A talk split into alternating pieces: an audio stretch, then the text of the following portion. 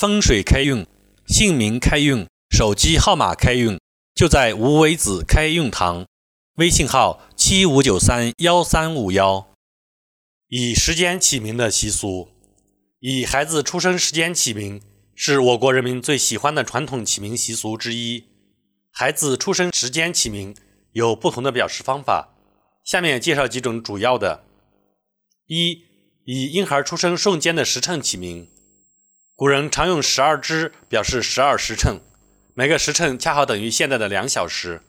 近代人把每个时辰细分为初、正，比如二十四时为子正，二十三时为子初，即子正为夜晚十二点，申初即为下午三点。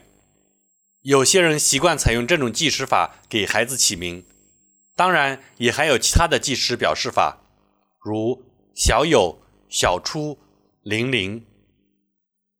二、以出生日起名。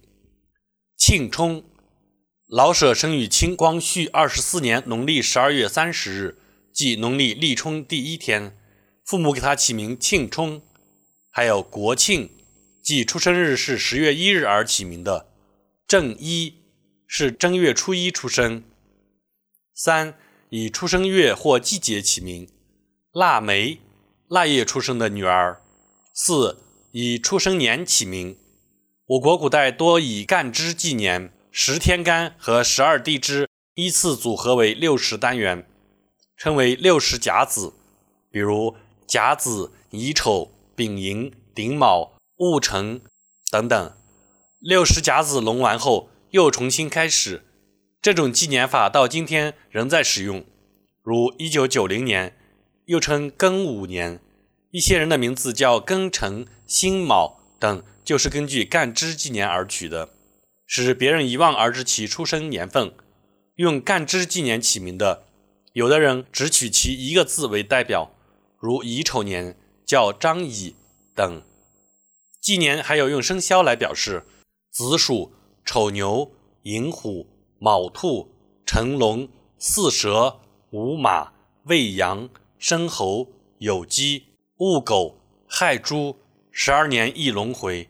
如出生在一九八五年、一九七三年、一九六一年的都属牛。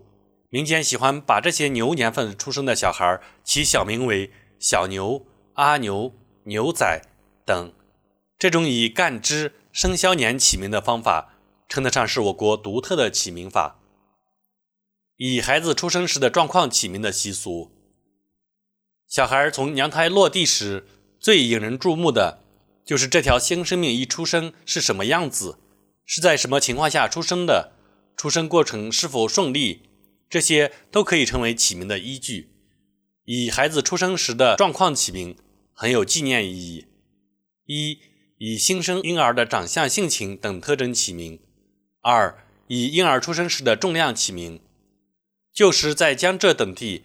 有九斤老太的说法，九斤指的就是出生时的重量。今天人们多用来称小名，如六六，表示出生时六斤六两。有的以谐音字代替婴孩的重量。以仰慕姓名的习俗，崇拜名人、敬慕伟人是人的普遍心理。当这种心理结合在一起时，便自然形成了以仰慕起名的习俗，如。司马相如墓蔺相如，颜武墓苏武，顾野王墓冯野王，顾祖禹墓范祖禹。更有在同姓的先前的姓中间加仰慕字的，如张希良、孔宗尼、颜穆渊、周金旦、梁世宏、孟敬兴、萧养和、李慕白。表示兄弟姐妹排行顺序的起名习俗，自古以来，我国民间就有多子多福、儿孙满堂真幸福的俗话。因此，在过去独子独女的情况极少，多子女现象倒是极为普遍。再加上近亲兄弟姊妹也多，为了表示家族的兴旺，总是要在名字上把他们联系在一起。这样在起名时，表示排行兄弟姊妹的方法就很有讲究。一、二名而共用一字，以示排行兄弟姊妹，如泽兰、泽信、泽武、达启、达梦、达山、达成、达文、国华、建华、振华、新华、德齐、义齐、国齐、建齐等等。二、以字辈表示排行，例如荣臻。聂荣臻出生在四川省江津的吴滩镇，聂姓是个大家族。到聂荣臻这一辈，按家族排名荣字辈，所以家里给他取名荣臻。又如郑权，张大千一八九九年出生，他父亲依祖训，从张家第十代起，按郑恺、郑兴、先、陈、义的郑字辈，给他起学名郑权。三以顺序或数字表示排行。除按字辈排行，还有以古代人用的伯、仲、叔、季顺序或数字排行的。伯为老大，仲为排行第二，叔为老三，季为排行第四。